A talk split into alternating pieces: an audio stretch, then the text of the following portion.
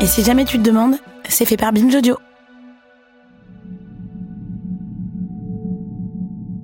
Mes très chers amis, vous n'avez pas pu le louper, il y a un peu plus d'un an sortait le livre de Camille Kouchner, La Familia Grande. Vous n'avez pas pu passer à côté tant il a fait de bruit. Les médias en ont retenu une information principale, que son autrice y révèle que son beau-père, le politiste Olivier Duhamel, s'est rendu coupable d'actes d'inceste envers son frère jumeau et de comportements incestuels envers elle. Incestuel, ça veut dire quand on ne passe pas à l'acte, mais qu'on crée par des mots, des insinuations et des gestes intrusifs une atmosphère malsaine. Moi, j'ai lu ce livre bien après sa sortie. Parce que je n'avais pas le cœur au début de lire une énième histoire affreuse, celle-ci au cœur du gratin de la rive gauche. Je m'étais trompée. Ce n'est pas une histoire affreuse. C'est au contraire l'histoire d'une reconquête, d'une prise de pouvoir et une histoire d'amour. Et puis, c'est pas une histoire de Bourges de la rive gauche. C'est l'histoire de tout le monde, partout.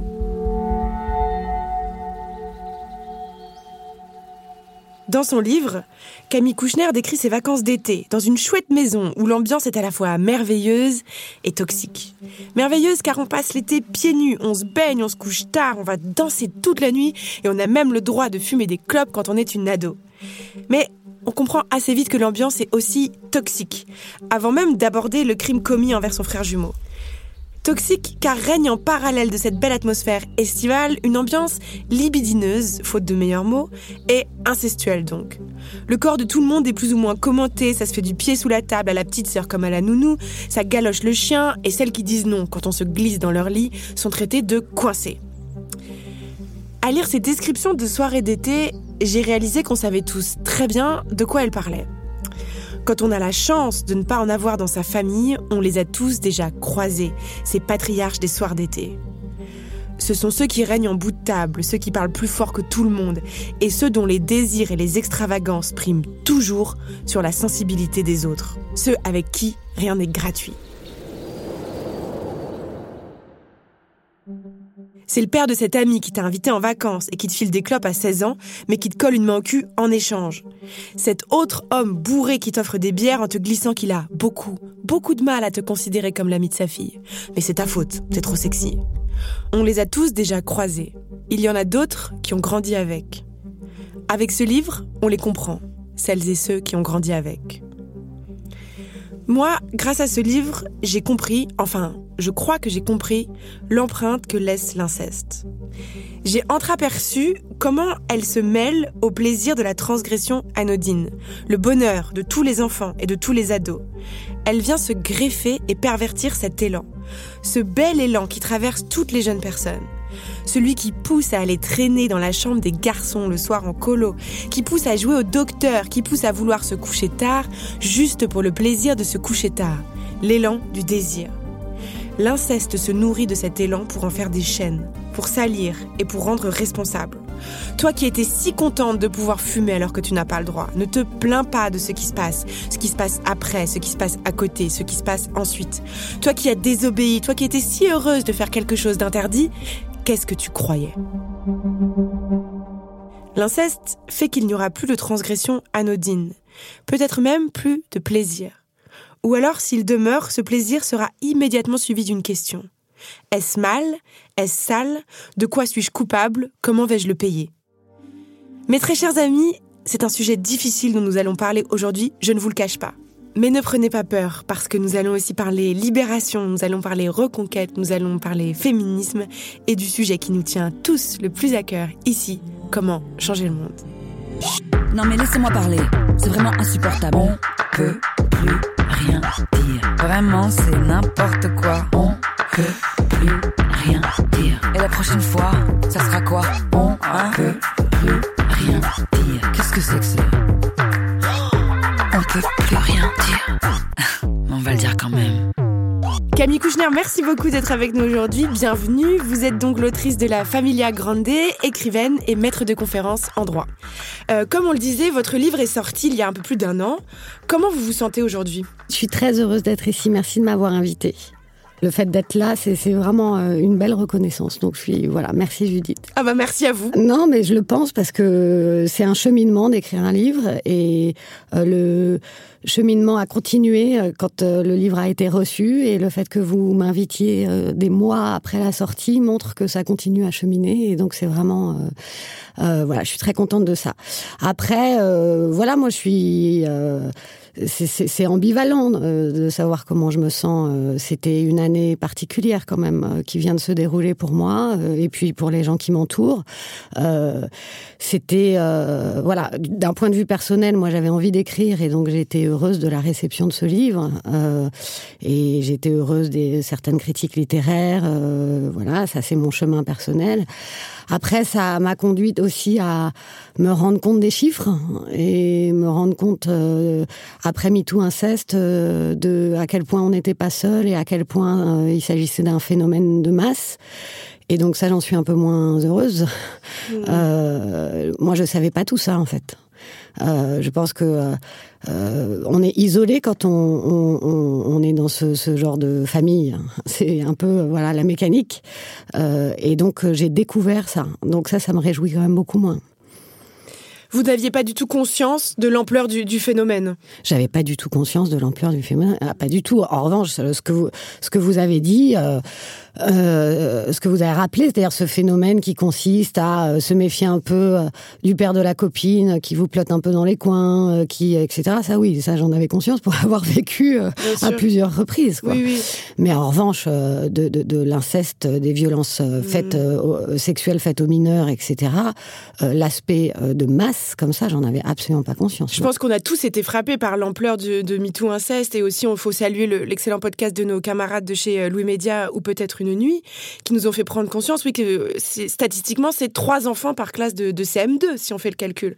C'est effarant, en fait, c'est-à-dire qu'on en connaît tous. Ah oui, non, c'est sûr. Et, et, euh, ou peut-être une nuit, Charlotte Pudlowski, ensuite, dans son, dans son livre, elle le dit très bien, c'est-à-dire qu'elle dit... Euh, euh, s'il y en a trois par classe, alors on est socialisé avec eux et donc on apprend à ne pas les voir. Et moi, c'est ça qui m'a qui m'a vraiment. Euh, euh, j'ai écouté ou peut-être une nuit après la sortie du livre parce que je pense que j'étais pas capable avant, etc. J'ai lu ensuite son livre et je me suis dit mais c'est c'est fou en fait. Je, en fait, on n'est pas seul. Alors il n'y a pas de quoi se réjouir, mais en même temps, ça crée un espèce de chaînon de solidarité et je me dis que bon, on va peut-être essayer de d'avancer là-dessus. Est-ce que c'est ça, que... Est-ce que c'est ça que, permettent les livres et, l'acte d'écrire de, se rendre compte qu'on n'est pas seul? Alors l'acte d'écrire, je ne sais pas. Euh, le fait de lire, oui. Euh, l'acte d'écrire, c'est euh, c'est différent. L'acte d'écrire, c'est très solitaire. c'est vraiment aller chercher dans les sous-sols, au fond de soi, euh, euh, plein de questionnements, euh, et qui sont d'ailleurs des questionnements pas forcément liés à, au récit dont vous êtes en train de rendre compte. C'est des questionnements, vos ambivalences, vos contradictions, vos difficultés, etc. Donc l'acte d'écrire, je pense que c'est pas exactement ça. En revanche, le fait d'avoir lu et le fait de, lire depuis énormément de d'analyses sociologiques, philosophiques, etc. Ça, ça, porte, ça crée, euh, ça crée euh, le, commun, ça crée l'humanité. On rencontre un peu l'universel, quoi. Ça, c'est bien. Vous écrivez La culpabilité est comme un serpent. On s'attend à ce qu'elle se déploie en réaction à certains stimuli, mais on ne sait pas toujours quand elle viendra vous paralyser. Elle fait son chemin, trace ses voies. La culpabilité s'est immiscée en moi comme un poison et a bientôt envahi tout l'espace de mon cerveau et de mon cœur. Ma culpabilité a plusieurs âges. Elle fête tous ses anniversaires en même temps que moi. Ma culpabilité est ma jumelle, une nouvelle gémellité. Est-ce que votre livre vous a permis de vous libérer de, ce serpent? Euh, je sais pas parce que euh, disons que c'est un travail que je fais indépendamment de l'écriture. Euh, essayer de me d'abord pour se, euh, se libérer du serpent, faut le voir. Et je pense que c'est l'étape la plus difficile, c'est-à-dire se rendre compte que euh, on se sent coupable, que quoi qu'il arrive, notre première réaction, c'est d'être coupable, euh, et que cette culpabilité, elle se grève sur tout. Euh, bon, ça, pour moi, c'est la psychanalyse. Hein. Je, fais ça avec ma psy, et ensuite, après avoir vu le serpent, après avoir essayé de le dompter un peu, etc., j'ai pu écrire. Mais c'est en amont, ça, et puis c'est vraiment un chemin personnel. C'est, c'est pas ce dont j'ai essayé de rendre compte. Moi, j'ai essayé de rendre compte du fait que j'ai vécu pendant tant d'années sans voir le serpent. Et en pensant que c'était juste moi qui avais un problème, mais que c'était intrinsèque à ma personnalité, qu'il n'y avait pas de choses exogènes qui faisaient que ça me mettait un peu des bâtons dans les roues, quand même, toute cette histoire.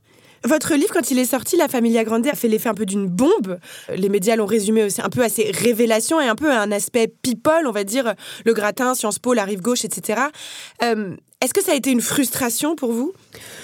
Ouais, c'est une frustration et en même temps, euh, je peux pas m'en plaindre. Vous voyez, c'est à nouveau une contradiction, une ambivalence. C'est que euh, le, livre, il a été extrêmement bien reçu. Maintenant, c'était pas mon ambition de faire des révélations. Les gens euh, qui euh, devaient savoir savaient déjà, donc j'avais pas, je leur révélais rien. moi, j'avais envie de, de, raconter le silence. J'avais pas envie de révéler. J'avais envie de raconter la violence du silence. pour moi, on n'était pas en amont de, de ça, c'est-à-dire que c'était déjà révélé, c'était déjà su. Et donc, moi, je parlais uniquement de moi, j'essayais de parler uniquement de moi et de à quel point, pour moi, ce silence était violent. Voilà. Et c'était ce récit-là.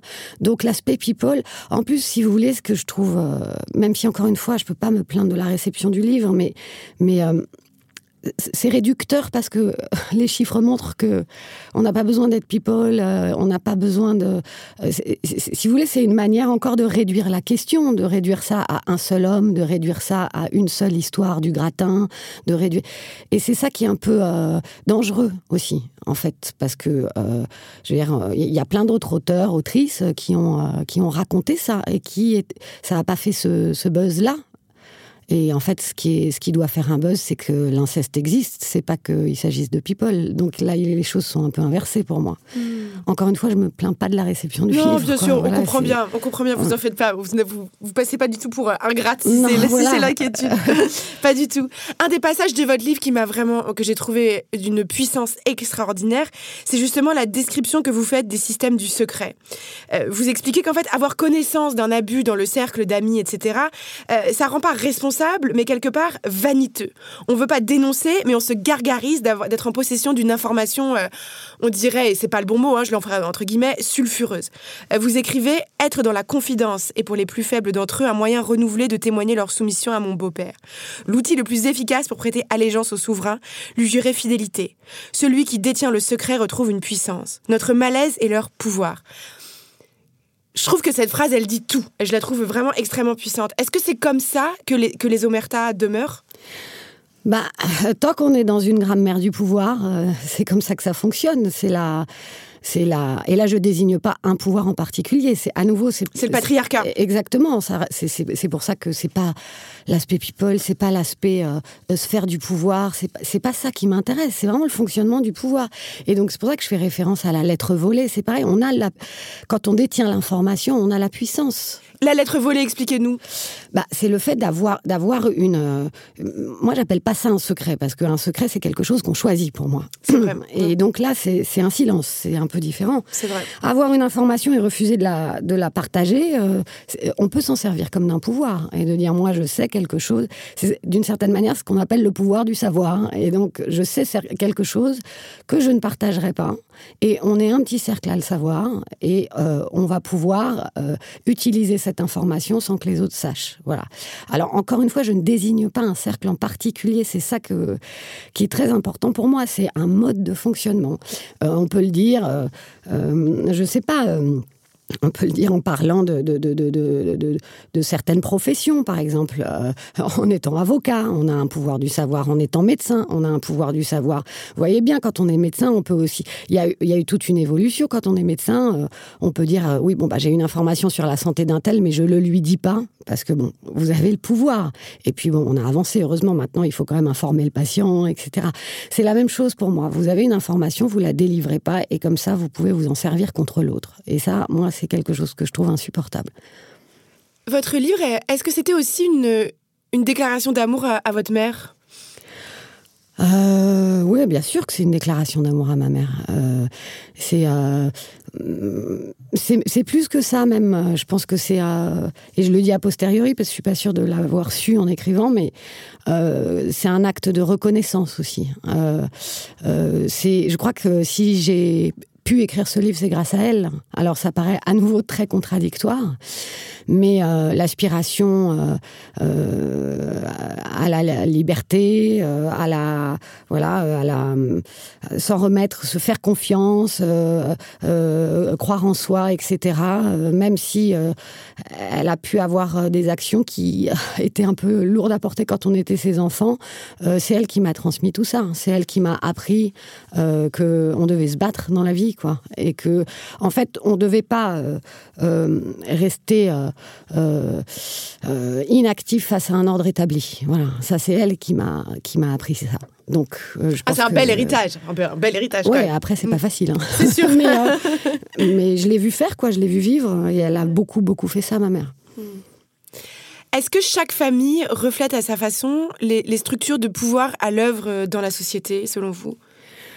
Bah, je crois ça. Mais là, euh, pour le coup, et, pour prendre euh, la question de l'inceste, euh, c'est Dorothée Ducy qui l'a le mieux dit. et moi, à nouveau, vous voyez, c'est ça qui est incroyable, c'est que Le berceau des dominations, son livre, je l'ai lu après moi c'est ça qui est fou, c'est que quand on est au cœur de la famille, de la microstructure, en effet, on est isolé. Et c'est un peu l'idée de diviser pour mieux régner. Et alors, plus on isole, et plus comme ça, la personne qui est isolée n'a pas accès euh, à la connaissance, à l'information, au fait qu'on est nombreux euh, et nombreuses à être dans la même situation. Et ce que dit Dorothée Ducy dans son livre Le berceau des dominations, c'est que toute la structure du pouvoir part de là, de la famille, euh, et de toute la, domination part de là. Et moi, je trouve ça absolument convaincant. Je l'ai, je, l'ai vu. Euh, alors après, il y a, d'autres rapports de domination qui, qui, qui, viennent s'ajouter à ça. Ah, en fait, c'est pas les familles qui reflètent les structures de pouvoir, c'est les structures de pouvoir qui reflètent l'organisation de la famille. Est-ce que c'est plus comme ça qu'il faudrait l'expliquer? Je sais, je sais pas exactement. C'est des questions que j'ai pas fini euh, de, de, de, de, creuser. Euh, je sais, et puis j'imagine, moi en plus, je déteste les unités, l'uniformisation. Donc il doit y avoir les familles et pas la famille. J'en sais rien, mais, mais en tout cas, le titre de mon livre, c'est ça que ça veut dire. La Familia Grande, c'est ma petite famille, et puis la Familia Grande, c'est la société aussi. C'est-à-dire que c'est, en effet, à propos des structures. C'est à propos de cette petite structure. Euh, et puis c'est un cercle qui s'élargit de plus en plus, euh, à tel point que euh, finalement il y a une grande famille hein, dont on ne connaît pas les membres, mais qui fonctionne exactement de la même manière que la petite famille. Ça oui. Être celle qui parle, est-ce que c'est être celle justement qui renverse ces, ces structures? En tout cas, a posteriori, c'est oui. Enfin, en tout cas, c'est une tentative. C'est une tentative. Euh, le truc, c'est que euh, je ne sais pas si je suis celle qui parle. Moi, j'ai écrit sur le silence. À nouveau, j'ai écrit sur. Euh, c'est l'histoire de quelqu'un qui a parlé et qu'on n'écoute pas. C'est plus ça, mon livre. Moi, je ne suis pas celle qui révèle. Moi, je suis celle qui rend compte du fait que quelqu'un à côté de moi a parlé et que personne ne l'écoute. Oui, vous écrivez Petit, mon frère m'avait prévenu, tu verras, ils me croiront, mais ils s'en foutront complètement. Est-ce que c'est ça qui s'est passé ou pas tout à fait? Oui, c'est ça qui s'est passé. Euh, ils s'en foutaient pas, mais ils s'en ont... foutaient pas. Euh, si, ils s'en foutaient un petit peu quand même, mais euh, ils ont quand même, ils n'avaient pas envie que ça se sache trop non plus. Hein. Donc ils s'en foutaient pas complètement de ce point de vue-là. après, bon, on dit il, il faudrait pouvoir différencier les gens. Hein. C'est pas un, groupe qui pense exactement de manière uniforme. Mais, euh, euh, je pense que certains d'entre eux euh, n'y ont, ont, pas vu le mal, quoi. Voilà. Ils n'ont pas vu en quoi ça pouvait être l'exercice d'une domination, en, quoi c'était une infraction, en quoi c'était absolument catastrophique pour les victimes. je pense que certains d'entre eux n'ont pas vu ça, à commencer sans doute par ma mère, quoi. Et parce que Bon, je pense que elle, pouvait aussi se raconter tout ça parce que euh, bah parce que c'est plus arrangeant, quoi. C'est plus, c'était peut-être plus simple pour elle de penser les choses comme ça. Je me demande bien ce qu'elle en penserait aujourd'hui.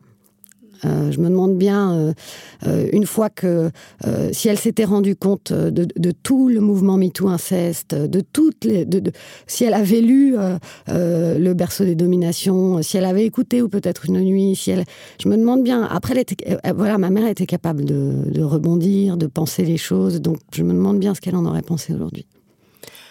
J'ai envie de croire qu'elle aurait évolué. Je pense qu'on a tous envie de croire qu'elle, ou besoin de croire sans doute qu'elle aurait évolué. Ouais, moi aussi, j'ai envie de le croire. Et puis de toute façon, bon, après, c'est pas très. Encore une fois, moi, je pense qu'elle m'a donné la force d'écrire ce livre, donc c'est suffisant déjà.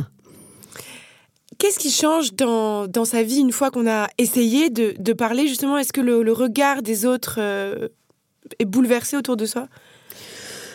Bah, encore une fois, c'est pas l'histoire d'une révélation. Donc, euh, euh, alors, une fois qu'on est silencé, ce serait peut-être ça la, question Moi, j'ai trouvé. Euh, en fait, ce qu'il y a, c'est que quand on est dans une famille, mais encore une fois, je pense qu'on pourrait parler des femmes aussi, on pourrait, quand on est soumis et que le silence vous est imposé, c'est très difficile de ne pas douter de soi-même. Voilà.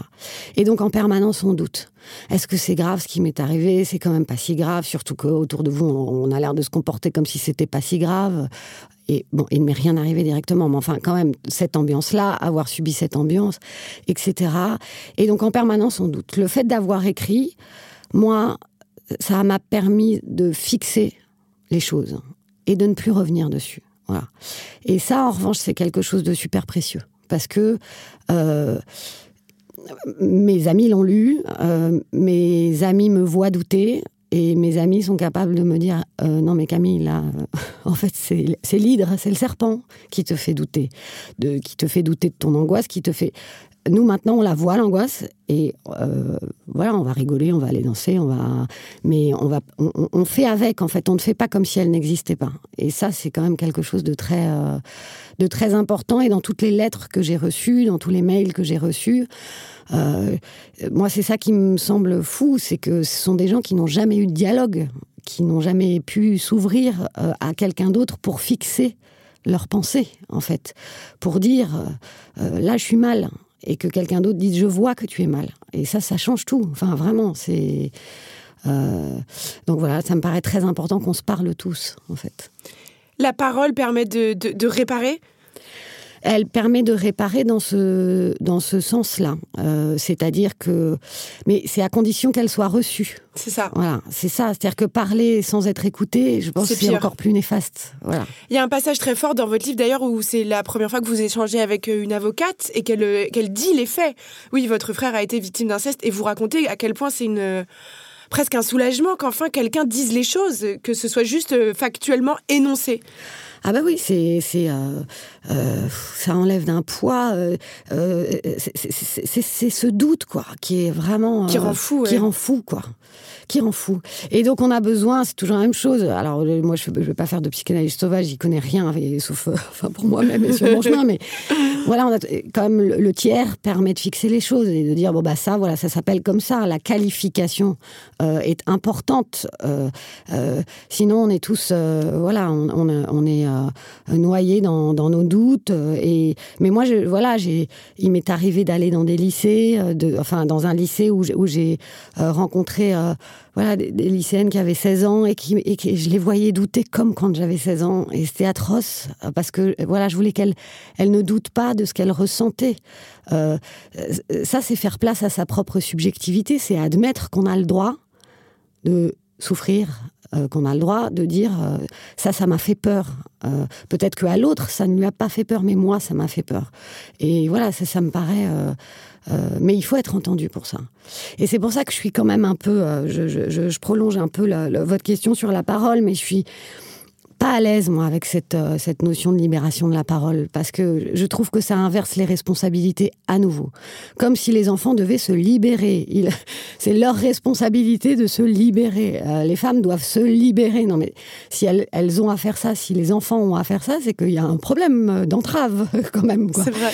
Et, euh, et, et, c'est à la société de mettre en place des instruments qui, qui, qui permettent euh, d'écouter, de les entendre. Mais dire à une victime, euh, c'est ce que vous avez dit euh, au, début de la présentation, dire à une victime, oui, mais enfin bon, pourquoi tu viens de plaindre maintenant?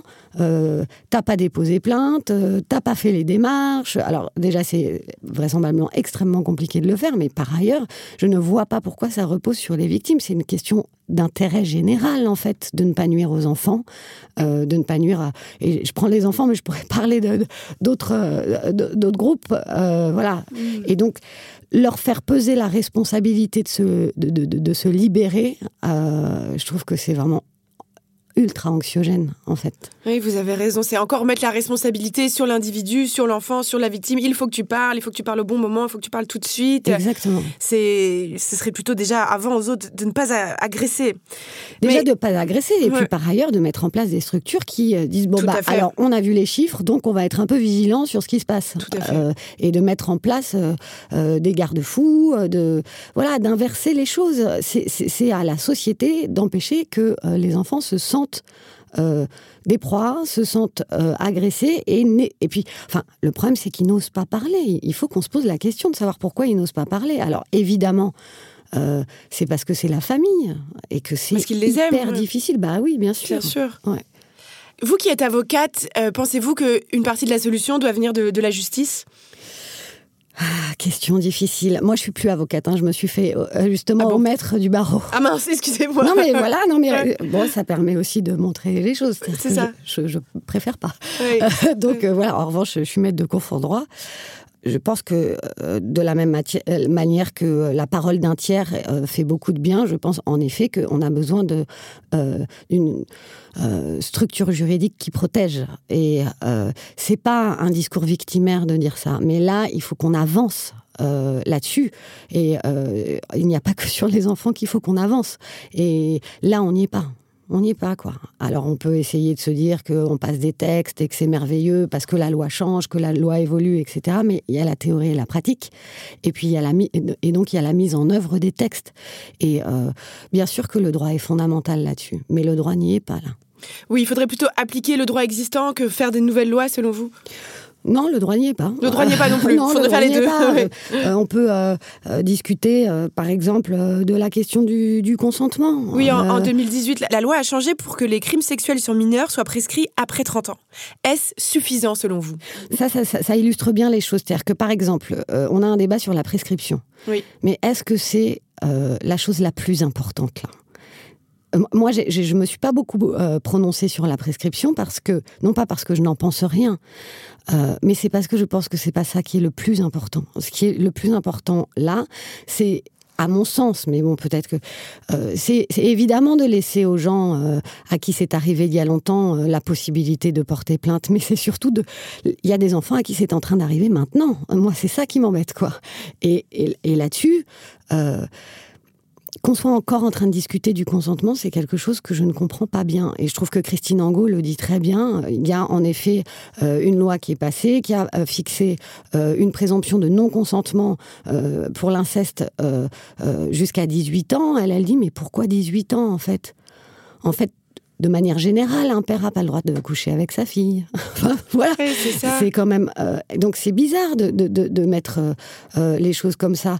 de la même manière, on considère la famille aujourd'hui comme une famille que moi je ne connais pas. Le papa, la maman, les enfants. Enfin, la famille aujourd'hui, elle a évolué. Si, on regarde comment la famille est décrite dans la loi, en tout cas, moi, ça ne correspond pas du tout à ma famille. Quoi. Euh, et puis, euh, et puis, de manière plus générale, le consentement, en fait, moi, il y a un truc qui ne me va pas dans les textes de loi. Euh, et, c'est pour ça que Vanessa Springora, son, euh, son, le titre de son livre, son bouquin est, vraiment super. Et par ailleurs, le titre de son livre est vraiment, c'est le nœud de ça. Dans la loi, euh, on, va vous, on, on, va vous parler de, de, de, de surprises, de contraintes, de, de menaces, de violences il n'y a pas le mot consentement dans la loi. Alors, on peut discuter du consentement en permanence, mais en fait, la question n'est pas savoir si vous avez réussi à arracher un oui. Parce qu'à partir du moment où vous l'avez arraché, voilà. Donc, la question, c'est la contrainte. C'est la contrainte euh, qui n'est pas uniquement la contrainte physique, c'est la contrainte morale. Or, ça, ça émane des circonstances. Ça émane pas de savoir si, in fine, la personne a dit oui.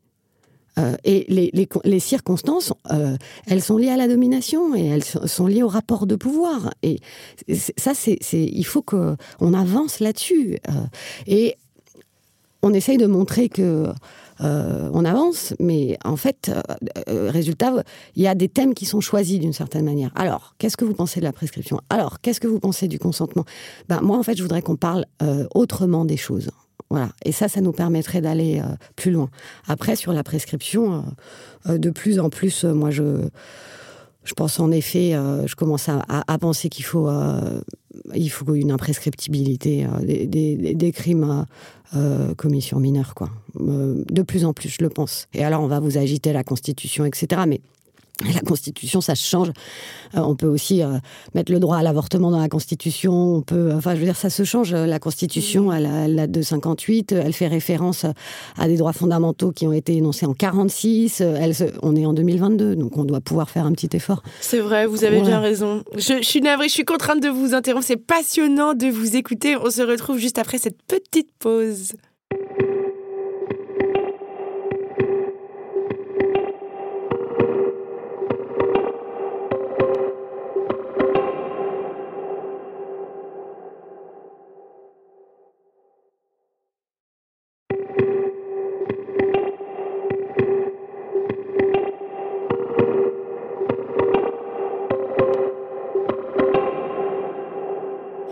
Merci d'être avec nous. C'est toujours On peut plus rien dire. Nous sommes en l'excellente compagnie de la brillante écrivaine Camille Kouchner.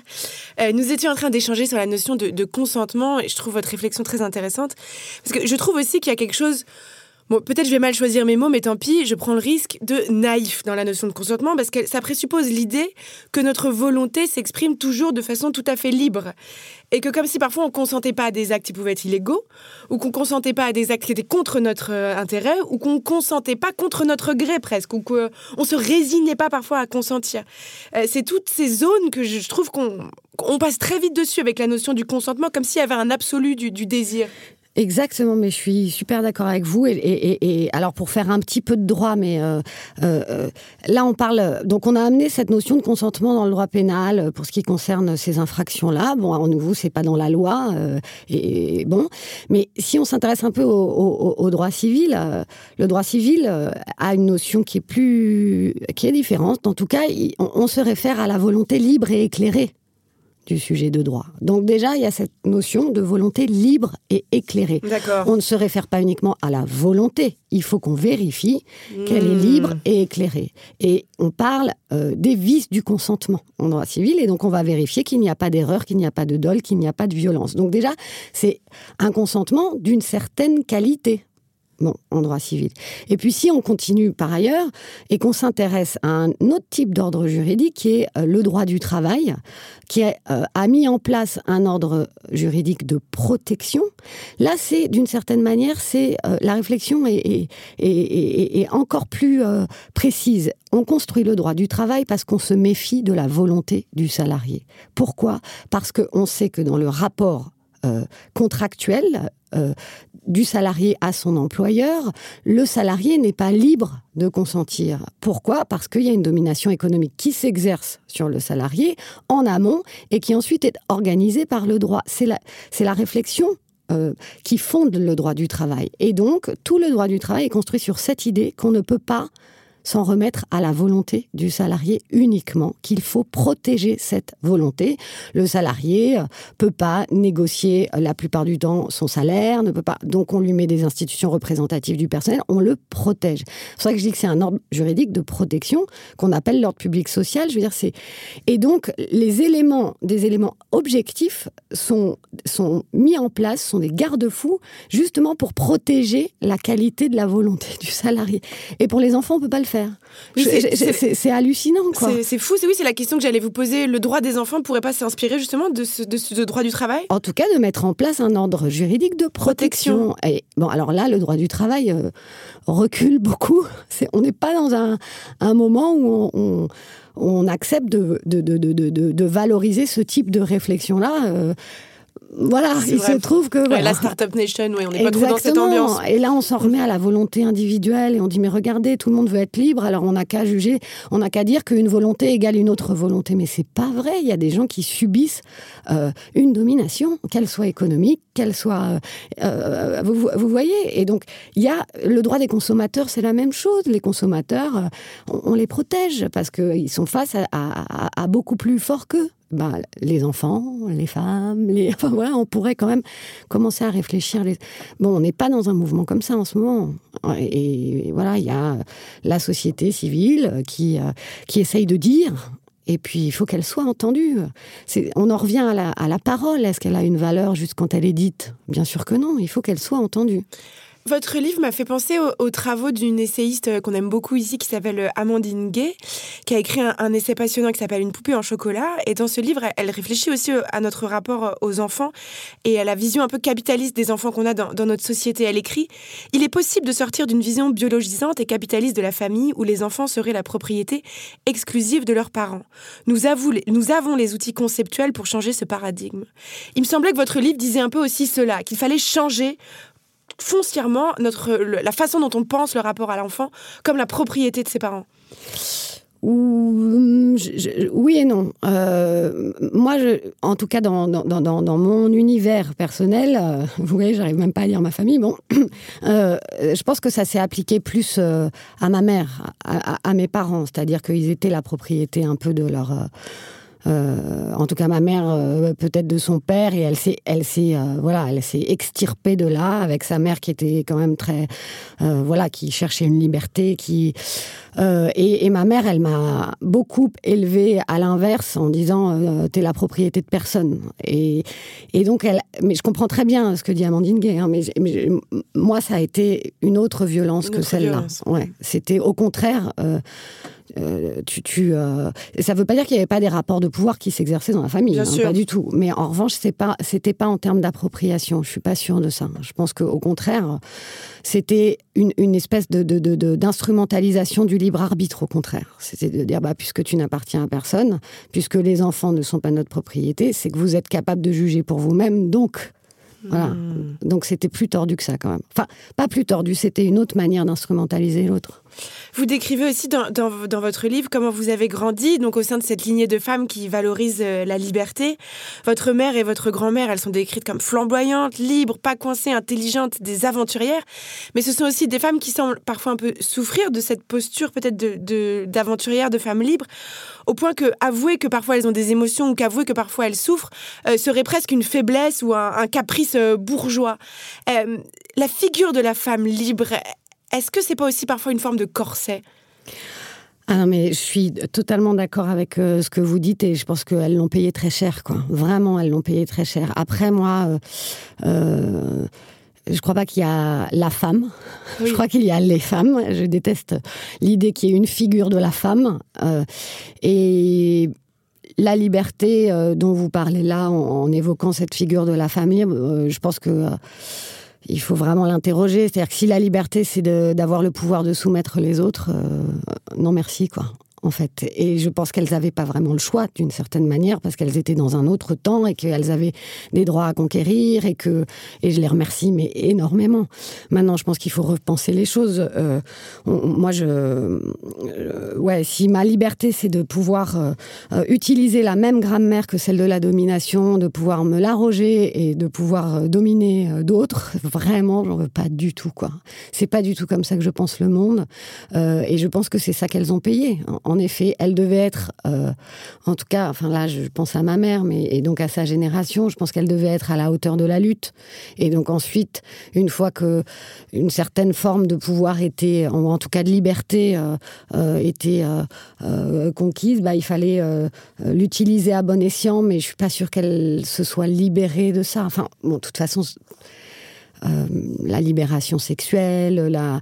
ça leur a coûté très cher, c'était d'une violence, mais euh, ça ne veut pas dire qu'il faut retourner en arrière, hein. c'est pas, ce que je dis du tout, mais je pense que c'était très dur, quoi. C'était très dur, ouais. Cette valeur de la liberté, c'est quelque chose que vous poursuivez toujours? Euh, Ben, bien sûr. simplement. Différemment Non, mais c'est-à-dire que je le prends pas comme un postulat. Voilà, c'est-à-dire que je le poursuis, oui, je voudrais, c'est une finalité, mais on n'y est pas, quoi.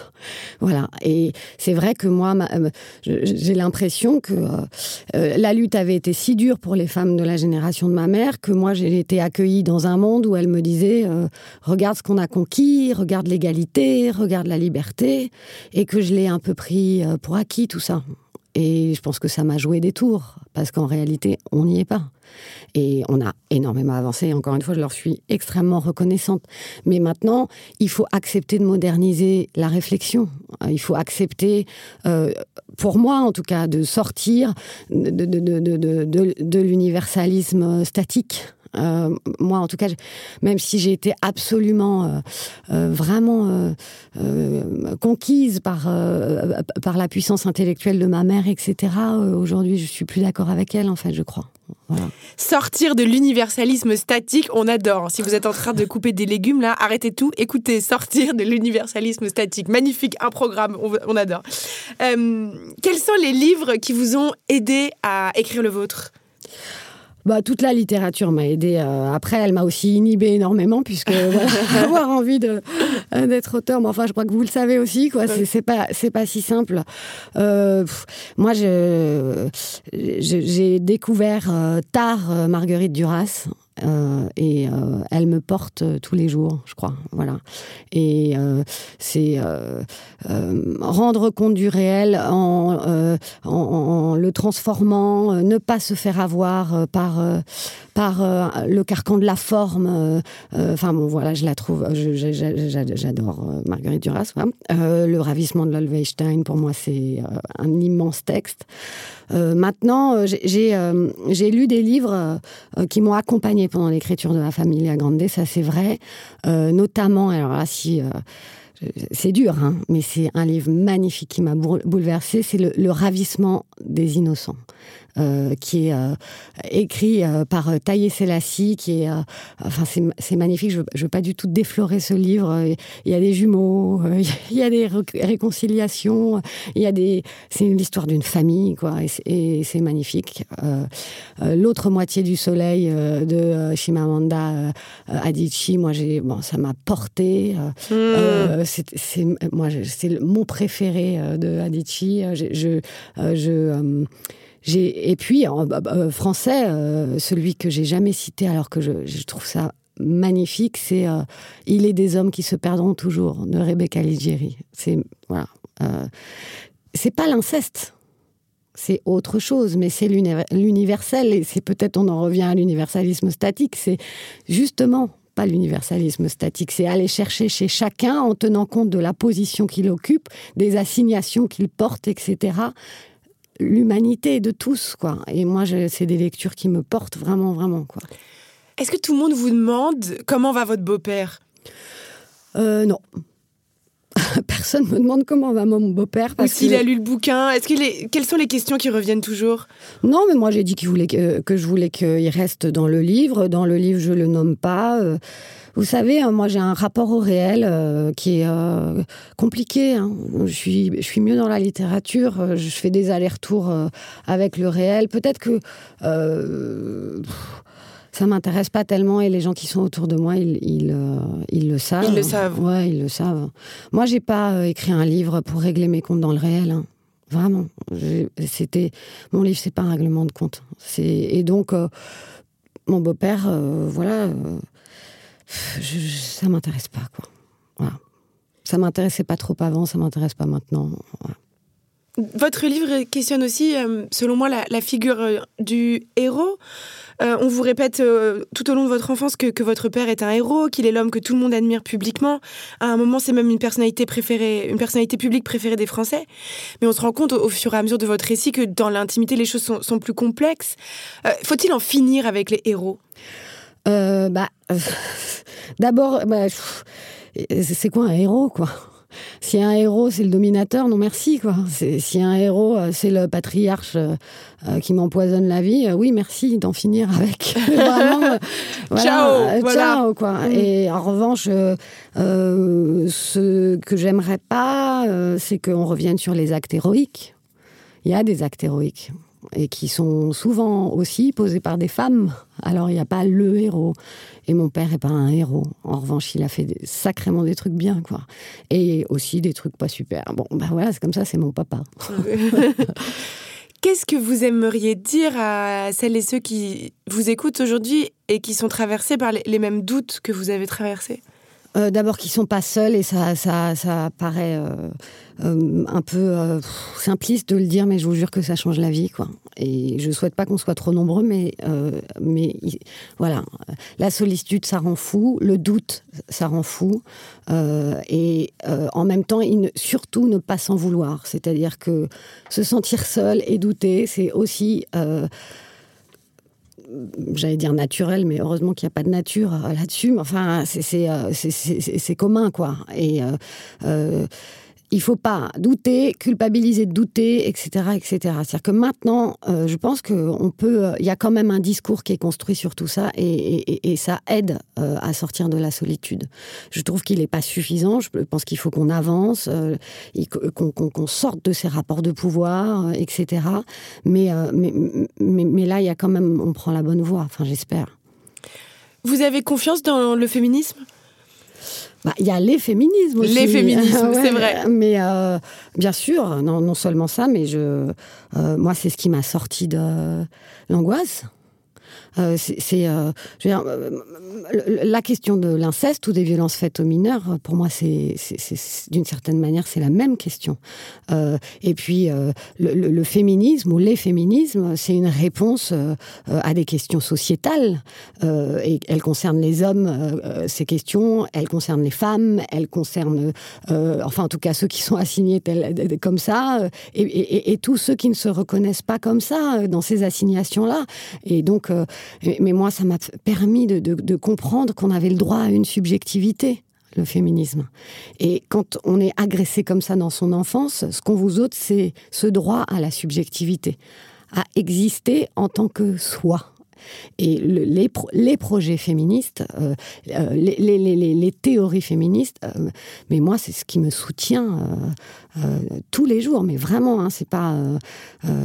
Et c'est pour ça que je parlais de, cet universalisme statique. Statique, pour moi, ça veut dire que c'est celui qui oublie le sujet, quoi. Et ça, je. Euh, depuis la Familia Grande, depuis la sortie, ça a été quand même euh, une période qui était remuante, secouante. Euh, et euh, en dehors de mes amis, euh, et je, je vraiment merci quoi, les gars et les filles et les voilà. Euh, en dehors de ça, euh, toutes les théories féministes que j'ai lues, relues, etc. m'ont porté, mais vraiment quoi. Le droit à la subjectivité, bah écoutez, c'est magnifique comme mot de la fin. Merci beaucoup, c'est passé hyper vite, c'était un plaisir de vous écouter. Merci beaucoup Camille Kouchner d'avoir été avec nous. On rappelle le titre de votre livre La Familia Grande. Merci à notre chargée de production Charlotte Bex. Merci à notre réalisateur Thomas Chalvidal. On peut plus rien dire, c'est le nouveau podcast de Binge Audio tous les vendredis sur toutes les applis. Nous les mes chers amis, on se retrouve la semaine prochaine. Vous nous manquez déjà et d'ici là, gardez la tête bien haute. À très vite.